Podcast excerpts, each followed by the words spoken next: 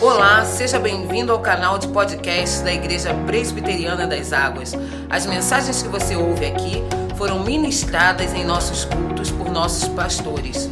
Deus te abençoe poderosamente. Você pode se assentar, meu irmão, minha irmã? Chegamos ao momento de ouvir a ministração da palavra de uma forma aplicada aos nossos corações. Temos falado, né, nos últimos domingos, sobre a nova série de mensagens que tem como tema. Já está a cola lá? Não, como aí? Não, não, não dá spoiler assim, não, cara. Daí tu me quebra. Né? A gente tem falado sobre viver é possível. E cada semana que passa, meus irmãos, a coisa fica pior do que antes. Essa semana eu tive uma experiência ímpar que eu já compartilhei com os jovens ontem à noite. Na quinta-feira, indo trabalhar, eu trabalho na Ilha do Governador. Eu estava voltando para casa, quer dizer, estava indo para o trabalho, passando, não sei quem conhece aqui a linha vermelha ali próximo da Ilha do Governador, tem um batalhão da PM grande ali, né? E aí eu tô quase chegando no batalhão, um carro me fecha assim de um jeito que se não fosse Jesus Cristo me, me protegendo ali, eu já teria batido. E aí ele passou, eu mal tive tempo, porque assim, no, não sei se você tem experiência no trânsito, irmão. No trânsito acontece as coisas, a gente primeiro não bateu. Depois bate aquela raiva, né? Miserável. Eu não tive nem tempo de chegar na raiva, miserável. Um outro atrás dele fez a mesma coisa com menos espaço ainda. E eu falei: Meu Deus, alguma coisa está acontecendo. E aí, nos metros seguintes, um carro, os dois tentando um passar o outro, e buzina e freia, aquela coisa louca. Você nitidamente vendo que os dois estão uma disputa ali. Pois no meio da linha vermelha, os dois carros pararam. E aí eu parei bem atrás de um deles, e aí todo mundo começa a frear, que é uma pista de velocidade, não tem como você parar. Eles pararam no meio da linha vermelha, na frente do batalhão da PM os dois saem do carro, os dois puxam arma um para o outro e começam a gritar: seu isso, só aquelas palavras bonitas que você conhece, né? Seu isso, seu aquilo, você fez isso, você fez aquilo. E a gente assistindo ali, quase que um Big Brother, né? Mas sem ter para onde correr. E ao mesmo tempo que você quer buzinar para sair dali, porque você está na linha vermelha e outros carros começam a frear em cima um dos outros, aquela situação bizarra. Um deles puxa aquela luzinha da Polícia Civil, aquela lâmpada azulzinha, né? Bota em cima do carro e diz: Eu sou policial, você é maluco, podia te matar, eu tenho direito, não sei o quê. Aí o outro puxa a carteira, bota a carteira em cima do carro, carteira de PM, diz: E eu também sou policial, eu sou da PM, não sei o quê. Os tempos que a gente está vivendo, irmãos, são tempos muito esquisitos, de uma agressividade cada vez maior. A gente é atingido por Covid, a gente é atingido por violência, a gente é atingido por esse tipo de situação. a gente é atingido por esse tipo de situação sem ter noção se quando a gente está saindo de casa, a gente vai voltar ainda que a gente esteja usando máscara, usando álcool gel, tomando todos os cuidados, respeitando as pessoas, sendo generoso, sendo respeitoso, ainda assim nós não temos qualquer garantia de que as coisas vão caminhar bem. E é nesse sentido que precisamos olhar para todo esse panorama e pensar: é possível viver?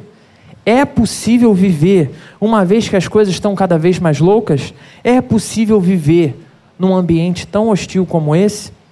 Por isso, nessa manhã, eu quero te convidar a refletir sobre, dentro dessa perspectiva de viver é impossível, sobre esse tema: luz e trevas. De que lado nós estamos? E aí você já pode abrir a sua Bíblia na primeira carta de João, capítulo 1. A gente vai fazer a leitura dos versículos 4 ao versículo 10. E por que luz e trevas? Porque eu não sei se vocês têm conversado com as pessoas por aí, e muito do que tem sido dito é aquela ideia bem da filosofia oriental, né, de que dentro de nós, de todos nós seres humanos, existe o bem e existe o mal.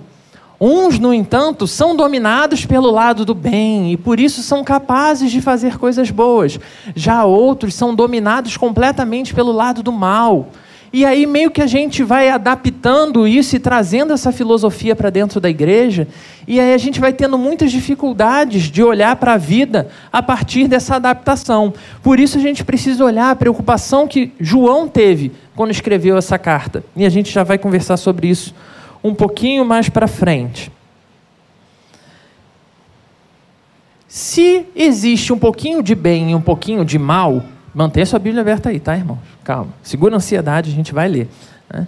Se existe um pouquinho de bem e um pouquinho de mal, qual é a diferença se no meu dia a dia eu tenho expressado mais um ou outro?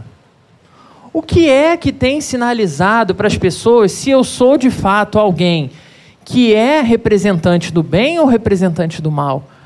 Ou será que eu sou adepto disso, que tanto faz eu estar representando uma coisa e outra? Como a gente falou de todo o panorama inicial, até desse caos, indo trabalhar, e isso meia hora depois desse incidente eu estava dentro do consultório atendendo, né? Que aí você, né, Naira? Você dá aquela. E aí, pleno para ouvir e abençoar a vida das outras pessoas. Dentro desse panorama, a gente precisa de fato pensar de que lado a gente tem servido.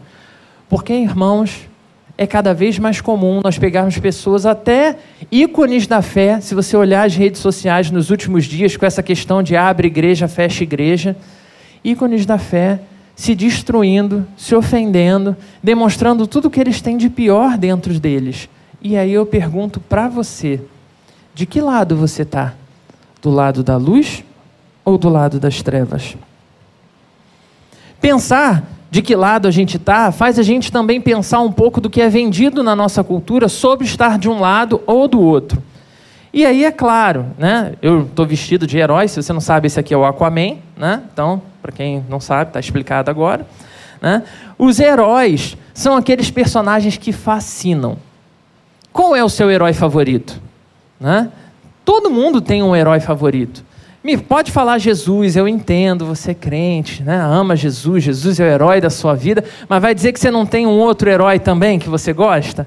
A mesma coisa, o herói, por que, que ele fascina a gente? Exatamente por essa ideia de ser alguém que, mesmo em meio às piores circunstâncias, ele é aquele que não desiste. Ele é aquele cavaleiro de Pegasus que apanha igual um condenado, mas no final ele vai levantar e vai conseguir vencer. Ele é o que vai dar conta. Ele vai transformar a situação, ele vai mudar o panorama, ele vai conseguir. Mas ao mesmo tempo que a gente fala né, de luz e trevas e encontra no herói o representante da luz, quando a gente pensa as trevas, a gente também tem um representante.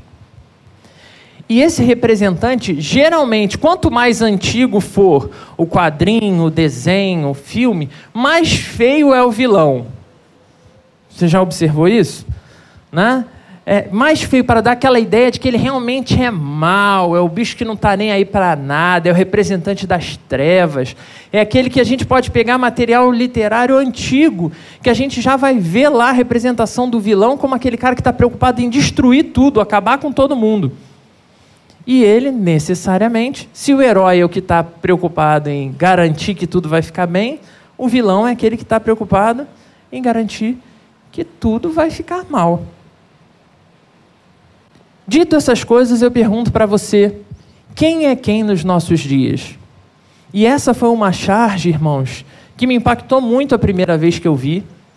E que assim que eu vi, eu pensei automaticamente o quanto isso tem se tornado verdade na nossa história.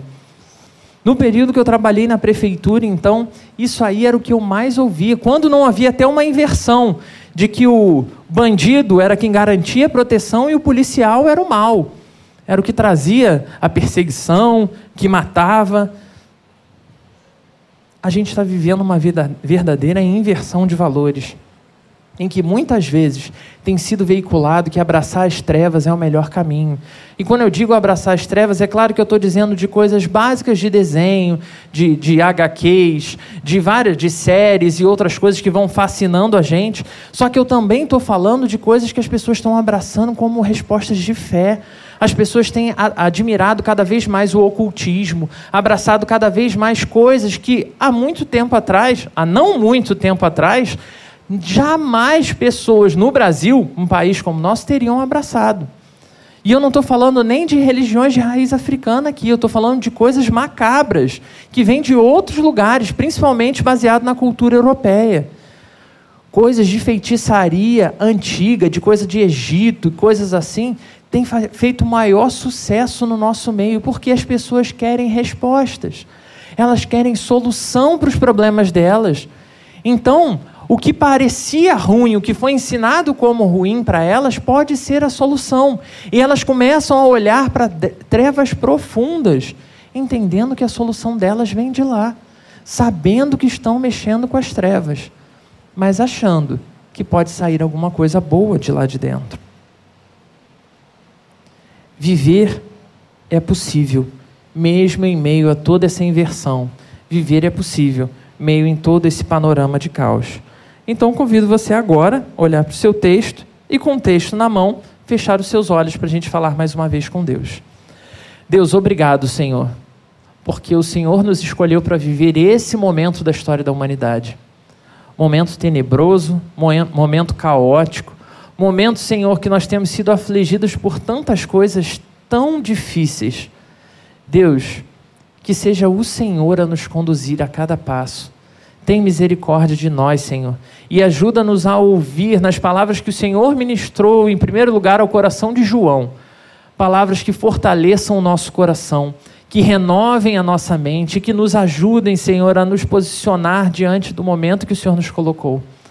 Fortalece os nossos passos, Senhor, e ajuda-nos a confiar em Ti acima de toda e qualquer circunstância. Em nome de Jesus. Amém.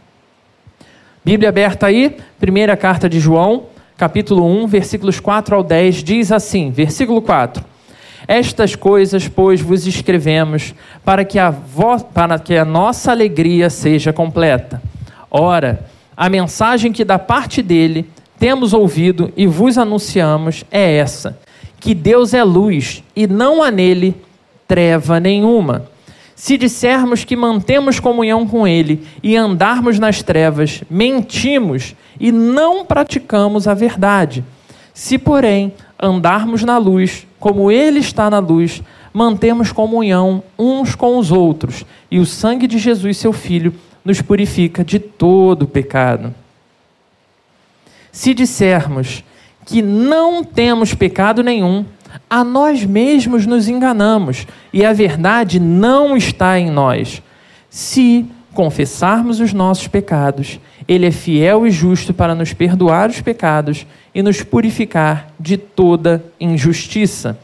Se dissermos que não temos cometido pecado, fazemo-lo mentiroso e a Sua palavra não está em nós. Então, em primeiro lugar, a gente precisa lembrar, né? João foi quem escreveu essa carta, não é à toa que leva o nome dele, e o João, ele foi impactado por algo que estava acontecendo naquele momento. O Espírito Santo de Deus, ao iluminar a mente e o coração de João e colocá-lo sentado para escrever esse texto, o conduziu entendendo que precisava ser advertida a igreja, porque algo estava acontecendo. E qual era esse algo? Em primeiro lugar, João vai tá, ter como objetivo nessa carta receber, deixar claro, né, que receber a salvação de Deus resulta em uma vida reta e especialmente em amor aos companheiros cristãos. Parece que João está escrevendo para a gente, onde a gente consegue dizer que é cristão, viver uma vida boa e não está nem aí para comunhão em igreja. Dizer que é cristão, viver uma vida razoavelmente segura de Covid sem se preocupar com as pessoas que vivem ao nosso redor.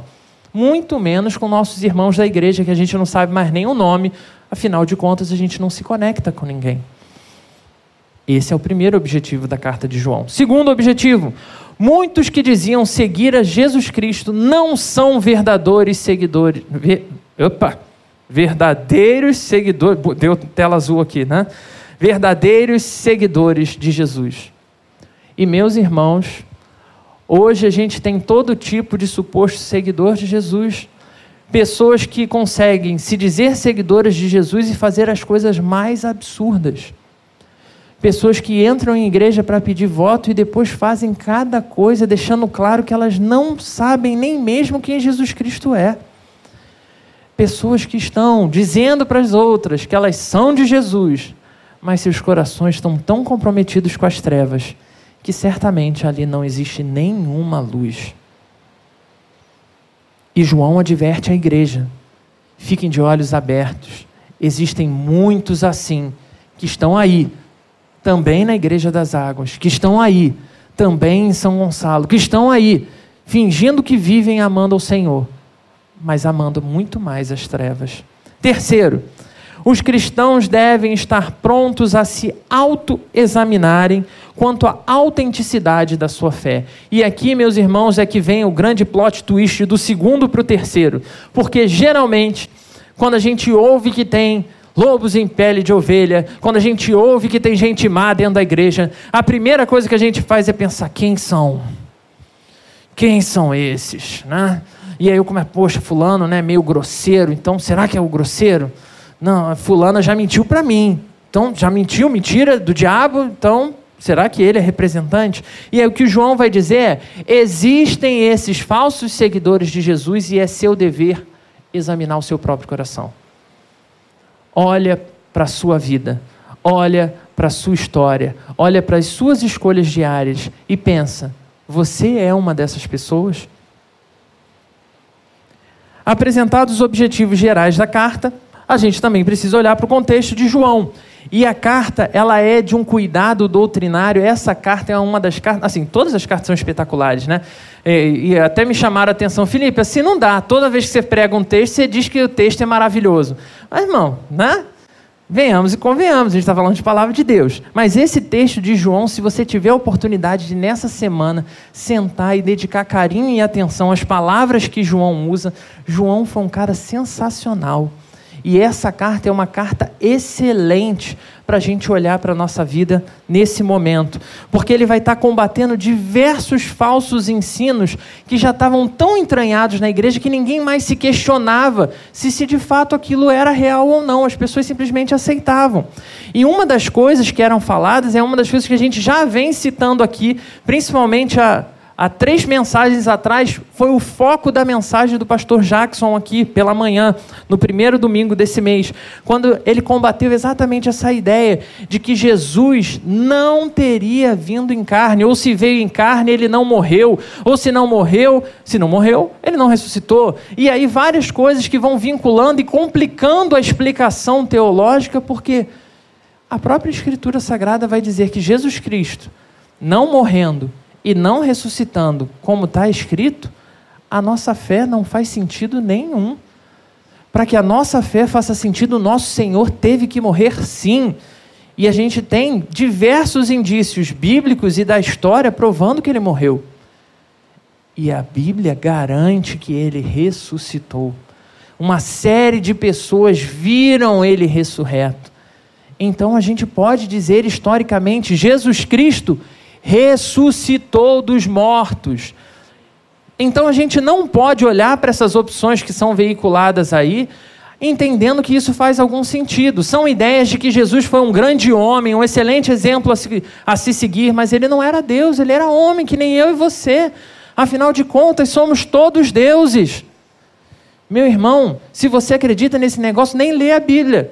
Ou quer dizer, né? Tem que ser o contrário. Se você acredita nesse negócio, vai ler a Bíblia. Porque a Bíblia vai dizer que isso é impossível. Nós nunca somos, nunca seremos deuses, nem no nosso melhor momento, nem quando a gente chegar na glória em perfeição, vivendo tudo ali do melhor, nós não seremos deuses. Então, Jesus precisa ser o nosso Deus, para ser aquele que abriu o caminho para a gente passar. Um caminho que eu não tenho condição de abrir e você também não. Ele precisa ter vivido como eu, ele precisa ter aberto mão da sua glória, ele precisa ter morrido e ele precisa ter ressuscitado. Mas o contexto de João também abarcava outra coisa. Já que tanto falso ensino e tantos falsos cristãos estão misturados ali na igreja, começa a ser vendida a ideia de que bem e mal é uma questão única e exclusiva de ponto de vista. A gente não precisa se preocupar com isso. Vamos viver na nossa vida e se fulano achou que é mal, o problema é dele. Você está com o seu coração limpo diante do Senhor, fornicando que é uma beleza, mas seu coração está puro diante do Senhor. Meu irmão, tem alguma coisa errada. traindo o marido ou a esposa e mais, ai, Senhor, entende que a carne é fraca. Meu irmão, tem coisa errada. Roubando material do seu trabalho, mas é para a igreja. Tem alguma coisa muito errada aí. E a gente precisa olhar, porque independente do lugar, independente da justificativa, o que é certo, o que é bem, o que vem da luz continua sendo certo, sendo bem, sendo fruto da luz. E o que continua sendo proposto pelas Escrituras como falso, como perverso, como fruto das trevas, continua sendo algo tenebroso e que nós não devemos praticar. Não importa o quão digam por aí que todo mundo faz. Mas, como se já não bastasse, nós vivemos um tempo onde os vilões estão em alta. Eu acho que mais do que nunca os vilões estão fazendo tanto sucesso. Dizem que tem até pastor que tem máscara de Darth Vader, né? Nunca vi. Os vilões estão em alta e as pessoas se fascinam pela história dos vilões. E aí começa aquela, de novo, a justificativa, né? Mas ele só fez isso porque enganaram ele quando ele era criança. Porque roubaram né, a infância dele. Porque, porque, porque. O mal não é tão mal assim. Afinal de contas, é Paulo que vai dizer. Olha só que coisa, né? A gente gosta de usar a Bíblia para justificar essas coisas assim. Né? É o famoso texto fora do contexto. E a gente olha, não, Paulo vai dizer que o bem que ele quer fazer, ele não faz. E o mal que ele não quer, ele faz. Podia ser Paulo aqui no lugar do Darth Vader. Podia ser Paulo Coringa. E aí a gente vai dando brecha para falar um monte de asneira por aí que não faz o menor sentido quando a gente entende o processo de transformação que o Espírito Santo vai fazendo dentro das nossas vidas e da nossa história. Afinal de contas, tem um deles aí que ganhou até um próprio seriado agora, né, que vai estrear em breve aí, e tem gente que está bem ansioso para ver. Né? Que, que essas coisas fascinam? Porque, meu irmão, minha irmã, se você parar para observar, muitas das justificativas que a gente usa para dizer que esses personagens só são mal, são, só são maus por conta desses detalhes, são as mesmas justificativas que a gente vai trazer para falar do nosso pecado. Ah, eu faço isso, mas é porque eu sofri tal coisa na minha história. Eu faço aquilo, mas você não sabe o quanto é difícil viver a minha vida. Meu irmão, minha irmã, os nossos dias não são muito diferentes dos dias de João no sentido amor pelo pecado. Os nossos dias não são diferentes dos dias de João, quando a gente sabe que Jesus Cristo é Senhor e esse Senhor transforma a vida de todos os homens e mulheres, que esse Senhor é a fonte de todo bem, que esse Senhor é a luz que ilumina as mais densas trevas, e a gente continua trazendo trevas para dentro da nossa vida. Então, como primeiro ponto, nessa reflexão de em que lado nós estamos, se do lado da luz ou do lado das trevas, João vai se preocupar em registrar claramente para não ficar dúvida para nenhum. No primeiro versículo que a gente leu hoje. Deus é luz e não há nele treva nenhuma. Quando a gente vai para o Evangelho de João, então marca sua Bíblia aí, segura aí na primeira carta de João. Quando a gente vai para o Evangelho de João, a gente tem até transcrito aí no slide, a gente vai ver o mesmo João em um outro momento anterior de vida registrando exatamente o significado dessas palavras quando ele diz, falando sobre Jesus Cristo. A vida estava nele e a vida era a luz dos homens. A luz resplandece nas trevas e as trevas não prevaleceram contra ela. Meu irmão, minha irmã, é possível viver nos nossos dias? Só é possível ter vida autêntica e verdadeira se a gente entender quem é essa vida.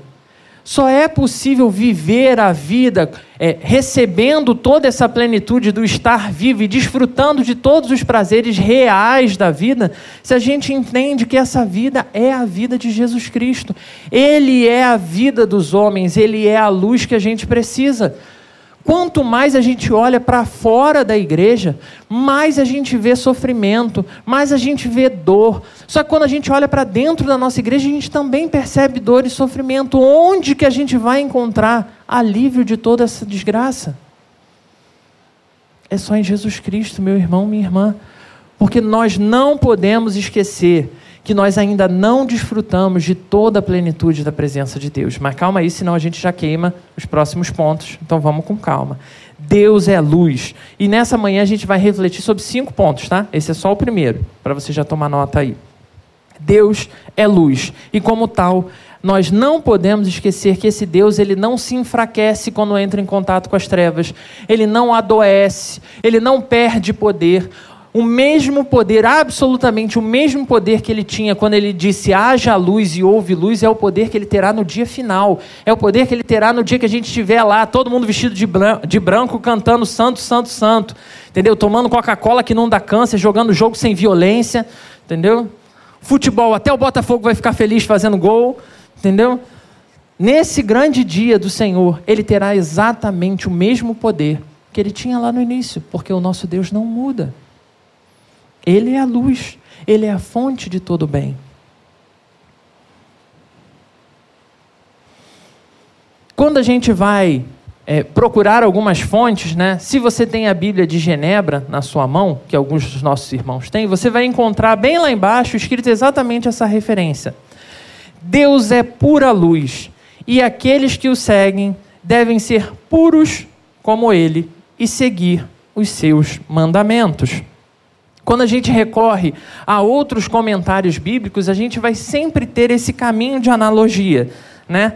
Luz vinculada a uma vida pura, luz vinculada a uma vida que abraça completamente o bem. E uma vida que, comple que abraça completamente o bem só pode ser uma vida santa, uma vida separada, uma vida que entende os propósitos que vêm do alto e não os propósitos que o cercam.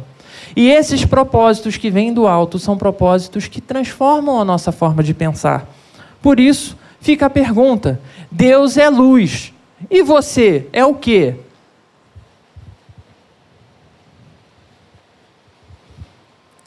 Como diziam os antigos, filho de peixe. Vai lá, irmão, essa você sabe. Vai, essa aí não é nova. Né? Filho de peixe, peixinho é. E tem certa sabedoria nessa palavra. A gente entende o processo de filiação. Você já ouviu falar? Se você fez o discipulado na Igreja das Águas, você já ouviu falar. Se você não fez, meu irmão que assiste aí de casa, talvez seja o momento de você passar por lá. Né? Fica aí o convite. Né? Lá no discipulado, a gente conversa exatamente sobre o detalhe de filiação que é quando o Espírito Santo vem ao nosso encontro, transforma o nosso coração, diz para a gente que Jesus Cristo é a única fonte de vida, que a gente depende e precisa dele diariamente. Sem ele, a gente vai abraçar as trevas de novo. Se com ele a gente já fica tentado a abraçar essas trevas, sem ele é certo que a gente vai abraçá-las. Nós precisamos olhar para essa luz que resplandece na eternidade, essa luz que representa Jesus sendo transferida a mim e a você uma luz, é claro, meu irmão, minha irmã, que vai brilhar em nós por causa da luz maior, mas é uma luz que tem que brilhar em mim, que tem que tocar a minha vida. E eu gosto muito dessa ideia, tem símbolos que marcam, né? Essa ideia de que a gente é uma vela, uma pequena vela, que enquanto vivemos essa vida, nós somos consumidos. Mas uma vela foi feita para quê, meu irmão, minha irmã? Se você usa a vela na gaveta, ela não vai fazer diferença nenhuma. Mas quando falta a luz, a luz elétrica, né? Quem de nós, se você não tiver a lâmpada de emergência, né, que eu sei que hoje, né, a gente corre para pegar aquela pequena luz da vela.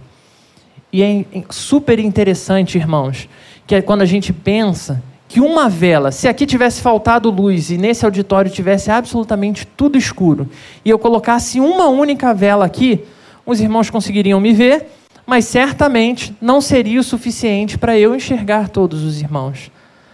Mas ainda assim, existiria uma luz. Mas, meu irmão, minha irmã, se cada um de nós aqui dentro. Ia ser terrível, né? Porque eu não sei se tem aquele negócio de incêndio, então um monte de vela aqui né? ia ativar aquilo ali. Mas, a nível de visibilidade, se cada um de nós tivesse uma vela, a gente poderia ver claramente todo esse espaço aqui, graças à luz que emana de todos nós. A ideia é exatamente a mesma. O mundo vive abraçado pelas trevas.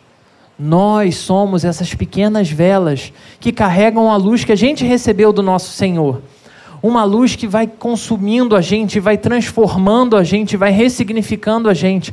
Uma luz que precisa clarear os caminhos por onde a gente passa. Por isso, João vai escrever no versículo 1 dizendo: Deus a luz e não há treva nenhuma nele, que tem tudo a ver com o que a gente entende quando olha para o início da formação de todas as coisas. Se esse Deus que é a luz, que é o Deus que resgata e transforma, é o mesmo Deus que fez a mim e que fez a você, é o Deus que transforma, como a gente falou do processo de filiação, cada um de nós, como parte das trevas, como uma vela que sozinha estava lá apagada e não fazia mais nada no momento que o Espírito Santo entra na minha história e na minha vida, que entra na sua vida e na sua história, ele acende essa chama.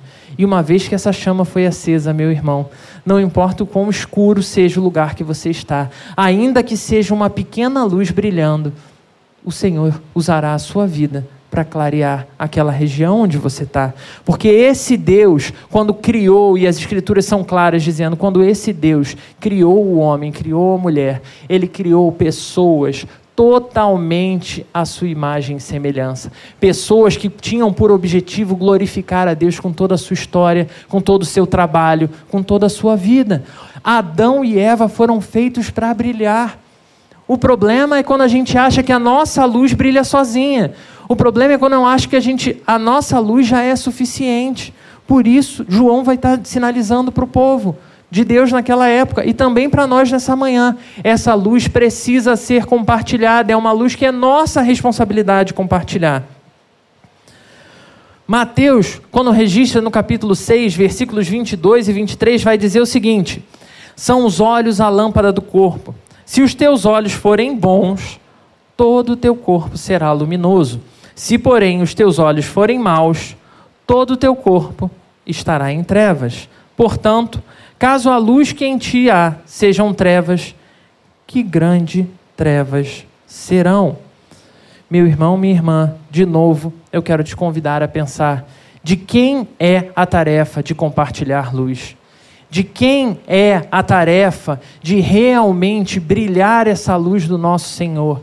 De quem é a tarefa, meu irmão, minha irmã? Essa luz foi feita para ser compartilhada, foi feita para ser experimentada, foi feita para que a gente não se envolva, não se comprometa com trevas nenhuma, mas a gente é capaz de olhar e achar o máximo é, heróis, e aí a gente admira esses personagens, a gente quer ter os poderes dele, quer fazer as coisas deles, mas os poderes que foram dados para nós a gente bota no bolso e vive escondendo eles. É mais ou menos a, a teologia da, da criança crente, né? Aí eu preciso citar de novo Filipinho, que era um gênio da teologia. Né? Não sei você, meu irmão, minha irmã, se você também viveu essa teologia infantil. A minha teologia era: eu era o mais velho. Então, de quem é a função de apagar a luz? Do irmão mais velho. Se você dormiu no mesmo quarto que seu irmão, claro. Né? Então, quem tem que apagar é o mais velho. A não ser quando você já manda no Mar Novo. Aí é outra história. Né? Mas, em geral, vai ser o mais velho, porque as trevas, todo mundo tem medo. E aí, o que, que você faz? Você vai até ali, o interruptor, você apaga, e aí os demônios, as trevas, os monstros, eles te dão uns segundos para você correr até. É tipo assim, vai! E aí você tem aquele tempo para correr até a sua cama. Não é isso? Você, você também viveu essa teologia? Pois é, irmãos, eu vivi. Né? É, é isso, né? Não tem o que falar. Está errado, tá? Se você ainda acredita nisso, está errado. Não é assim que funciona, tá? Mas aí a gente acredita que se a gente apagou a luz, saiu correndo, pulou na cama, você está semi-salvo. Você está semi-salvo. Quase garantido, porque aí alguns demônios não sobem na cama. Tem isso. Mas tem os que sobem. E aí, nos que sobem, como você se protege? Aí, ó, já vi vários sinaizinhos aí. Como você faz? Você se cobre com lençol. Ah, aí sim está salvo. Botou o lençol na cabeça, demônio nenhum entra no lençol. A gente brinca com isso, mas a gente continua vivendo a vida da mesma forma, irmãos. A gente adapta essa visão de que aqui não entra demônio, ali não entra demônio, porque se eu tiver com a correntinha de não sei o que, se eu botar não sei o que na minha porta, se eu fizer não sei o que, não, eu vou fazer um culto, porque se eu fizer o culto, aí não vai acontecer. Meus irmãos, enquanto a luz não brilhar no nosso coração, as trevas ainda dominarão os espaços onde a gente vive. A luz precisa brilhar. Eu e você fomos feitos para brilhar com essa luz.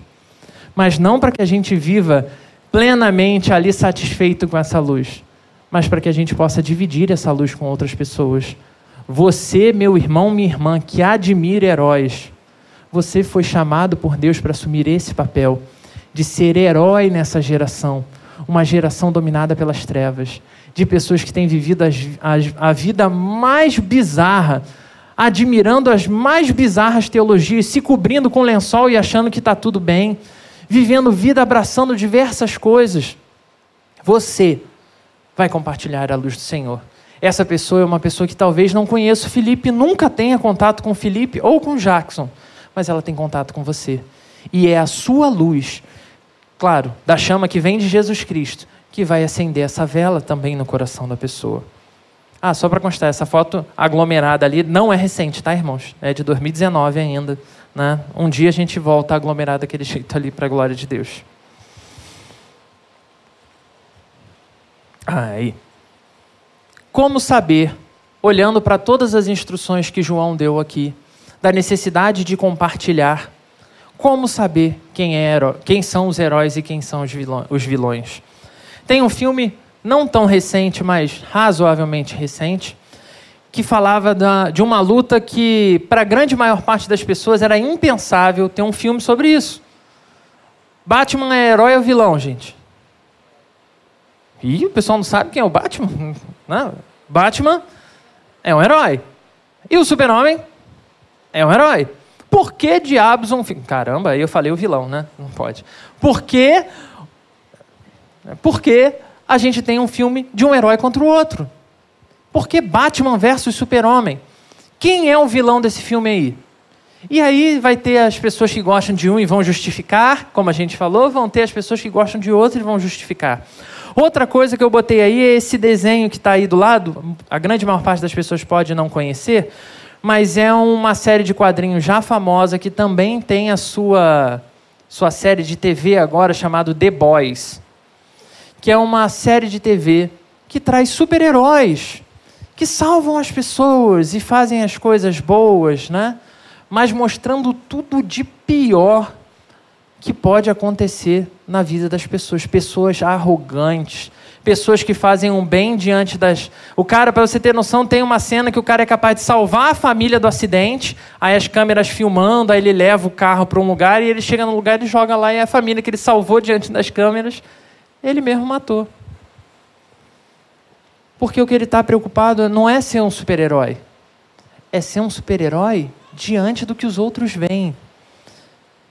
Eles parecem luz, mas seu coração, seus corações estão totalmente dominados pelas trevas. Em meio a tanta deturpação da verdade, como saber onde encontramos a verdadeira verdade? diante de Jesus Cristo, a própria verdade encarnada, a luz de Deus para os homens, como, como saber que eu estou seguindo o Evangelho verdadeiro? Como saber que eu estou vivendo na luz? Opa. E aí vem um processo. E aqui está a foto fazendo propaganda de Liz Mary, produtos Mary Kay, garantindo a limpeza da sua pele. Ó, o merchan, hein? Procura ela depois, irmão. Brincadeira. Não, pode procurar de verdade. A santificação é um processo que a Bíblia vai apontar para a gente em diversos momentos. E é algo que foge da nossa pegada diária. A santificação é esse processo maravilhoso que vai pegar a sua pele super manchada, super marcada por várias coisas e vai te mostrar que, independente das marcas que as trevas fizeram, que independente das marcas que o pecado fez em você, Jesus Cristo tem poder para removê-las melhor do que qualquer creme anti-idade. Ele tem condição de fazer o nosso rosto ser o rosto perfeito, similar ao rosto do nosso Senhor. Ele tem toda e qualquer condição de transformar o mais feio, ou a mais perversa, ou a mais imunda, ou a mais comprometida com o pecado, numa pessoa que ama o Senhor e entrega integralmente a sua vida a Ele. Versículo 6 do nosso texto nessa manhã. João registra: Se dissermos que mantemos comunhão com Ele e andarmos nas trevas, mentimos e não praticamos a verdade. Se, porém, andarmos na luz, como Ele está na luz, vamos poder desfrutar de tudo o que Ele está falando, que é o verdadeiro Evangelho. A santificação, meu irmão, minha irmã, e aí é pela milésima vez, para não sair do seu coração ela não é um evento pontual que aconteceu na sua vida e a partir daquele evento você se transformou em uma pessoa santa. Santificação é um processo pelo qual todos nós estamos passando. E quando eu digo todos nós, desde jovens na fé como eu, a anciãos na, anciões na fé como o pastor Jackson.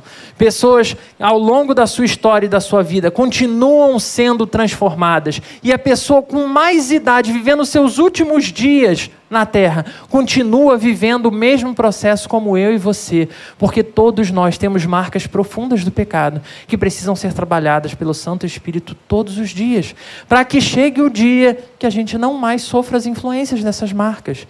Meu irmão, minha irmã, entender o processo de santificação coloca a gente numa posição real, correta de compreender o que o Evangelho faz na nossa vida e por que, que ele é tão necessário na vida das pessoas. Porque não é algo que aconteceu e livrou a gente de todo vínculo com o mal. As trevas vão continuar aí, porque nossa luz, brilhando na maior intensidade, continua sendo a luz de uma vela. Eu e você fomos feitos velas fomos criados para brilhar uma luz que ela não é nossa. A gente depende dessa luz que vem de fora de nós para que o nosso brilho continue brilhando.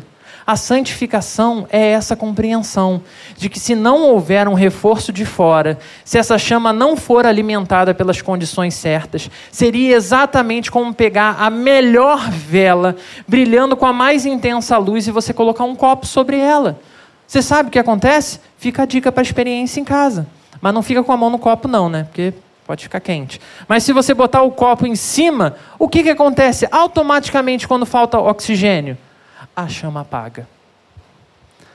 Aquele que é a luz verdadeira é o único que pode manter a chama acesa. Meu irmão, minha irmã, o processo de santificação é o que vai trabalhar a nossa mente, o nosso coração, de que a nossa chama brilha para a glória de Deus. E se ela brilha, é porque o nosso Senhor não só acendeu essa chama, mas Ele mantém essa chama acesa. Todos os dias eu e você dependemos integralmente desse reforço, desse oxigênio, dessa energia para que essa chama continue queimando. Santificação é entender que nós precisamos continuar andando na luz. Um dos nossos símbolos de fé, o Catecismo Maior de Westminster, na pergunta número 78, vai exatamente questionar o que é um problema para a gente de novo. A pergunta é: como é que a santificação dos crentes é imperfeita? E aí a resposta é direta: a santificação dos crentes é imperfeita porque por causa dos restos do pecado que permanecem neles e das perpétuas concupiscências da carne contra o espírito. Meu irmão, minha irmã, se nós não tivermos o reforço do oxigênio que vem de Deus, a nossa chama vai apagar. Não importa o quanto você caminhou com Deus, não importa que você nasceu presbiteriano, se transformou presbiteriano, tem 40 anos de presbiteriano, não importa o selo que você carrega para justificar o que Deus está fazendo em você. O que importa é, em todos os lugares, em todos os momentos da nossa existência, nós continuamos dependentes de Deus. E no momento que você cortar isso, sua chama apaga por imediato. Só Jesus pode manter essa chama acesa. João, no versículo 7, ele ainda vai deixar, se você ficou com dúvida sobre esse lance, ele vai deixar claro, mostrando para a gente condição, uma evidência e uma consequência. Você viu isso quando você leu? Vamos lá. Condição: se andarmos na luz, evidência, mantemos comunhão uns com os outros. E irmãos, aqui de novo aperta o calo, né? Que comunhão é essa? Eu sei, eu gosto da música, tá, irmãos? Eu cito ela aqui porque eu acho que a gente canta sem vivê-la. Mas o ideal é a gente cantar a música vivendo ela, tá? Porque a música é muito linda, inclusive. Quando a gente pega e canta, somos corpo, é assim bem ajustados, totalmente ligados. Aí você olha pro irmão assim, unidos, vivendo em amor, faz o coraçãozinho, uma família. Nem sei o teu nome, nem teu telefone, né? E coisas assim por aí vai. E a gente não está nem aí para as pessoas que estão ao nosso redor. Irmãos, Deus nos deu uma família. No momento em que as pessoas vivem a crise de se sentirem abandonadas, de se sentirem sozinhas, de se sentirem dominadas pelas trevas, o Senhor nos deu uma família para chamar de família de Cristo. Para a gente de verdade poder viver totalmente ligados. Para a gente de fato poder desfrutar do carinho, de presença, de, de cuidado mesmo real, sabe? Não daquela coisa metódica, mas de de fato desfrutar de boas amizades, desfrutar de bons relacionamentos, relacionamentos saudáveis, não baseados em nada além do amor de Cristo. E a gente sendo luz, a gente quer brilhar como uma vela solo. De novo, não existe evangelho individual. Não existe fé e caminhada em Jesus Cristo enquanto uma pessoa única.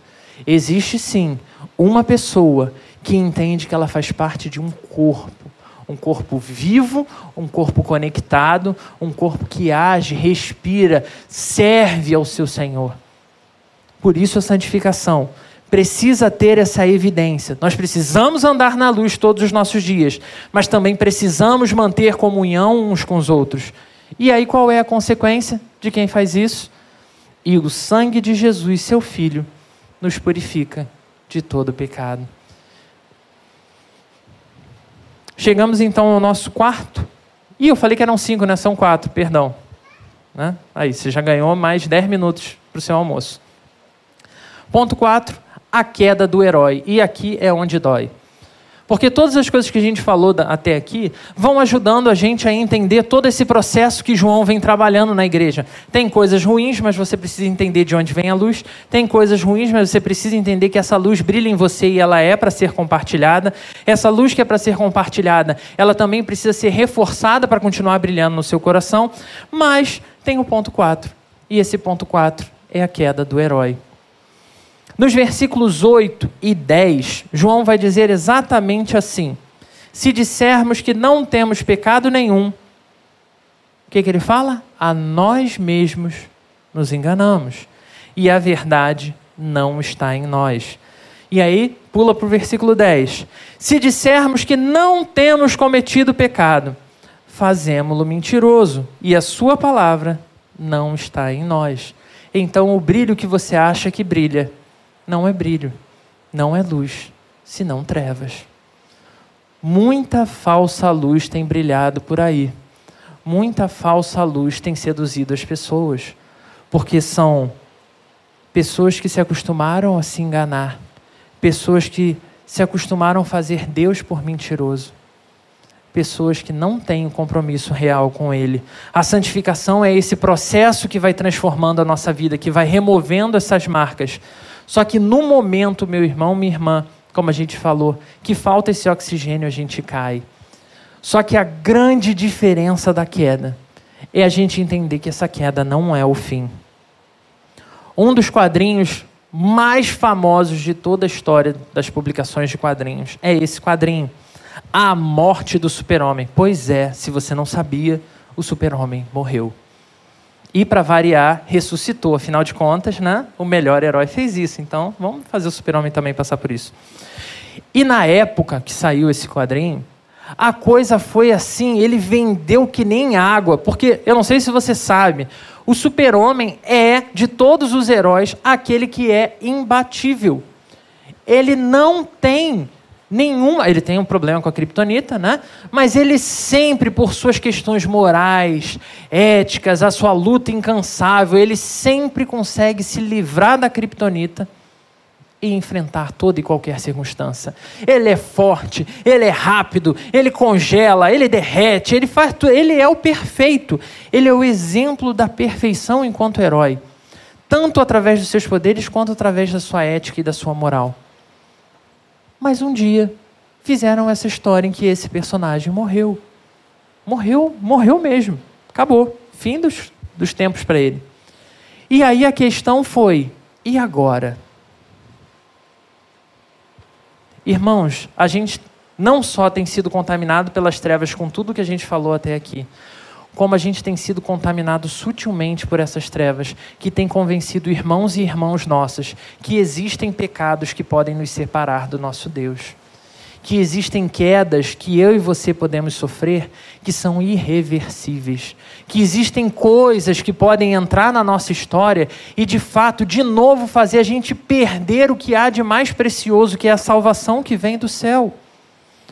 Como lidar se esse meu pecado, essa minha escolha, essa minha decisão foi tão contra a vontade de Deus?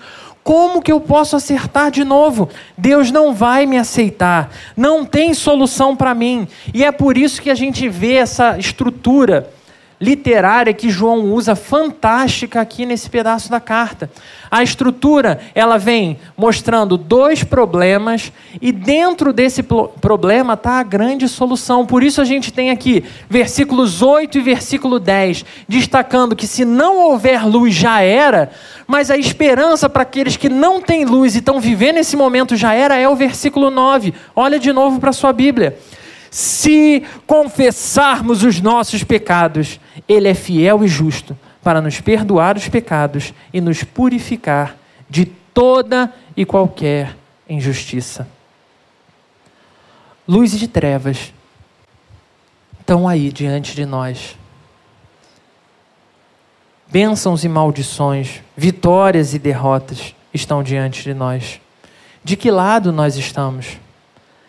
É claro, irmãos, que a gente tem algumas respostas muito simples, muito fáceis, que já foram ensinadas e tornariam as coisas mais fáceis. Uma delas é se a gente lembrasse daquela música infantil também, que diz: Minha pequena luz, eu vou fazer brilhar, ou vou deixar brilhar, dependendo da versão que você conhece, né? E é uma luz que a gente precisa fazer esse esforço de deixar brilhar. É uma luz que, se faltar combustível na minha vela, existe oxigênio infinito em Deus, existe renovo infinito em Deus, e Ele é capaz de purificar todo e qualquer pecado. A minha queda não determina quem eu sou, a minha queda não estabelece limitações para o poder de Deus. É por isso que Paulo, no capítulo 8 de Romanos, versículo 34, se não me engano, ele vai dizer quem nos separará do amor de Deus? Nem poderes, nem alturas, nem profundidades, nem qualquer outra criatura tem poder para separar a gente do amor de Deus. Meu irmão, minha irmã, se você tem sido acusado pelo seu coração, se você tem sido acusado pelo pecado, pelo Senhor das trevas, é tempo de olharmos para quem é a verdadeira luz. E essa verdadeira luz, ela não abre mão daqueles que lhe pertencem. Ela não abre mão de mim ela não abre mão de você. Em Jesus, o renovo que a gente precisa, mesmo que a nossa chama esteja naquele momento mais fraquinho, Ele pode reacender essa chama da forma mais intensa que a gente possa brilhar. Que a gente saia daqui certo nessa manhã. Deus é luz, Ele tem poder para iluminar o mundo inteiro com a Sua própria luz mas Ele chama a mim e chama a você para que a gente assuma a posição, entendemos que nós somos os representantes dessa luz. Nós precisamos compartilhar essa luz do nosso Senhor. Nós precisamos ser luz para essa geração. Você e eu fomos criados, separados, transformados, não só para brilhar, mas para levar outras pessoas a brilharem também que nós lembremos sempre, irmãos, que a santificação é um processo contínuo e é nossa obrigação, todos os dias da nossa vida e da nossa história, perseguir brilhar com a luz do nosso Senhor. É olhando para os passos de Jesus Cristo que a gente encontra esse renovo. E que, se houver queda na sua jornada, se você tiver praticamente certeza que a sua luz apagou, você se lembre que as suas falhas não definem quem você é. Porque salvação não tem a ver com o que eu e com o que você fazemos. Salvação tem a ver com o que Jesus Cristo fez na cruz. Ele era o único que podia livremente oferecer uma vida perfeita, sem pecado, para que eu e você desfrutássemos da liberdade do pecado, para que eu e você desfrutássemos da liberdade do, da servidão que vivíamos às trevas. Jesus Cristo pagou esse preço. Ele pagou o preço e acendeu a minha chama. Ele sustenta a minha chama. Não deixa ninguém, nem seu coração, nem nenhuma pessoa, nem a mais bem intencionada. Eu falei vela, né? Podia ter sido a luz do celular, né? Que hoje faz muito mais sentido e não ativaria o negocinho aqui de incêndio. Né? Mas é exatamente essa percepção de que o nosso Senhor continua nos sustentando, nos renovando, nos transformando. Nenhum poder físico ou espiritual pode nos separar de viver essa vida com o Senhor. Luz e trevas, é momento de discernirmos de que lado estamos. E se você está do lado da luz, há uma série de expectativas em relação a você. Brilhar a luz que vem de Deus, compartilhar a luz que foi acendida em você se santificar para que cada dia essa luz possa brilhar ainda mais e não temer ter a sua luz abalada por nenhuma coisa que esse mundo tem a oferecer. Então, deixo para você, meu irmão, minha irmã, a pergunta final nessa manhã que é: o que tem te impedido de desfrutar a vida da verdadeira luz? As trevas nos cercam, as condições nos abalam, a tristeza inunda o nosso coração mas em Jesus Cristo sempre haverá vida, sempre haverá renovo. Mesmo que a gente esteja vivendo as dores mais intensas que a nossa alma pode enfrentar. E eu não estou aqui querendo, é, de uma forma ilusória, dizer que a gente não sente dor, porque o Evangelho é claro em dizer que a gente sente. A gente perde pessoas que ama, a gente passa por apertos na vida. Mas, meu irmão, minha irmã, existe uma convicção de que nós fomos feitos para brilhar na eternidade com o nosso Deus. E nessa eternidade nada disso vai nos abalar. Segura firme, mantenha a sua chama acesa. Clame ao Senhor, Senhor, minha, o pavio da minha vela está no finzinho, Deus. Se não for, o Senhor vai apagar. Confiando que Jesus Cristo é o renovo para as nossas velas, é o renovo para os nossos corações e manterá a nossa luz acesa até o dia final. Você pode fechar os seus olhos? Deus, o Senhor sonda o nosso coração, sonda a nossa mente. O Senhor conhece melhor do que nós o que, o que nós somos, o que fazemos, o que desejamos. O Senhor sabe o quanto nós somos fascinados pelas trevas. Deus, tem misericórdia de nós. E assim como o Senhor colocou essa chama para brilhar no nosso peito, no nosso coração, que seja o Senhor a nos sustentar, Deus Vem com afago, vem com carinho, vem com renovo, Senhor. Diante de tantas dores que esse ano tem trazido, que seja o Senhor o fundamento da nossa chama, que no Senhor toda e qualquer dificuldade seja superada, não só pela certeza de uma vitória final, mas pela convicção de que o Senhor estará conosco, haja o que houver. Que seja a convicção, Senhor, que nada foge do teu controle e das tuas poderosas mãos. Deus, que assim o nosso coração arda todos os dias, que assim a cada manhã nós dobremos os nossos joelhos reconhecendo que o Senhor é o Deus que renova todas as coisas, o Senhor é a fonte de vida e que para vivermos uma vida real precisamos de Ti. Então, Senhor, nessa manhã, renova-nos e ajuda-nos a confiar em Ti para viver a vida brilhando por todos os lados, em nome de Jesus.